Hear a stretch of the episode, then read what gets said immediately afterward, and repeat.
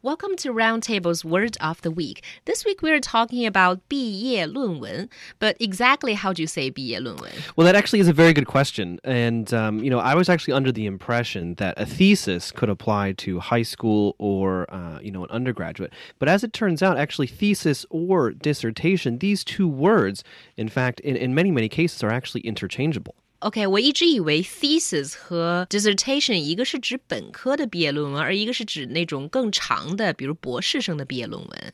Yeah, and so the thing is, usually the word thesis is going to be used for uh, part of getting a bachelor's degree or uh, a master's degree, whereas dissertation is usually applied when you're getting a doctorate, so, so, so a PhD.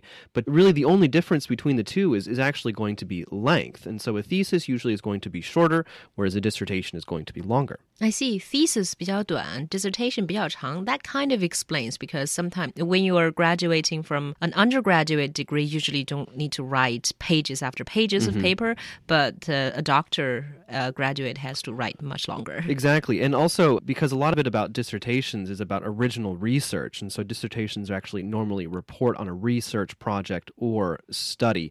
And so the structure, again, of a thesis or a dissertation actually explains the purpose, the previous research literature, which changes the topic of the study, the methods used, and then the findings of mm. that project. Also, let's talk a little bit about quotes. So, exactly how much quoting is allowed or accepted when you're writing a thesis or a dissertation? So, the thing is about, about quotations, the most important thing is actually going to be citations.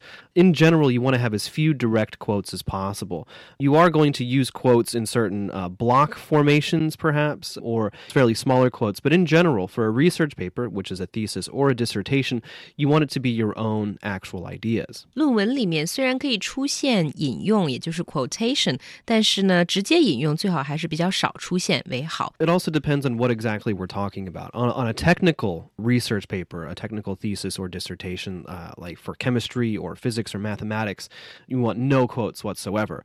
Whereas papers on philosophy, psychology, and things like that, a lot of the actual paper and research is going to be based upon what other people have done. I see. 还有一个词在中文里也经常被翻译成论文，那就是 essay. Right. So we're all looking at forms of writing, but usually thesis and dissertations they include some form of actual research, whether it's secondary or original research, whereas essays, number one, are going to be much shorter. So a thesis is maybe 10 pages, where an essay is going to be two pages.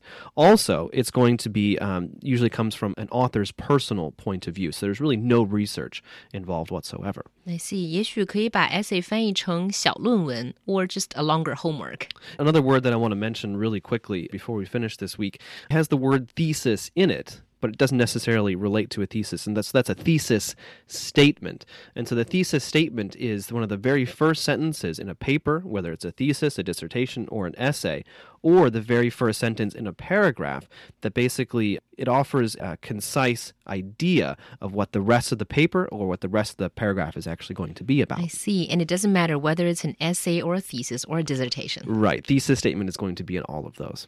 And that's all we have for Roundtable's Word of the Week.